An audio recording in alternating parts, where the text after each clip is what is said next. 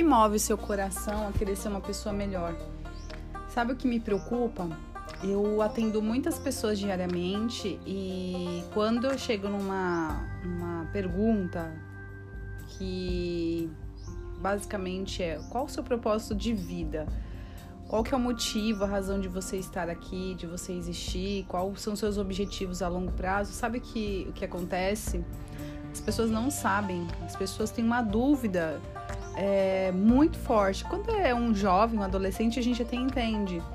Mas quando são pessoas adultas, isso é um pouco assustador, porque é como se a pessoa vivesse mecanicamente, roboticamente, ela não tem um objetivo. A vida sem sonho, ela se torna uma vida de escravidão, uma vida de levantar cedo, trabalhar, cuidar dos cachorros, cuidar da família, pagar conta, voltar para casa, tomar banho, dormir. É, uma vez por ano fazer uma viagem de férias, de vez em quando sair para algum lugar para jantar. Mas é, para mim não faz nenhum sentido você viver, você ter vida, você ter ar para respirar, você poder ser uma pessoa saudável e você não ter um objetivo, um propósito. O que, que eu quero representar para esse mundo? O que, que eu quero fazer para ajudar esse mundo? O que, que eu posso fazer para me, me tornar uma inspiração para alguém? Então, gostaria que você refletisse sobre isso.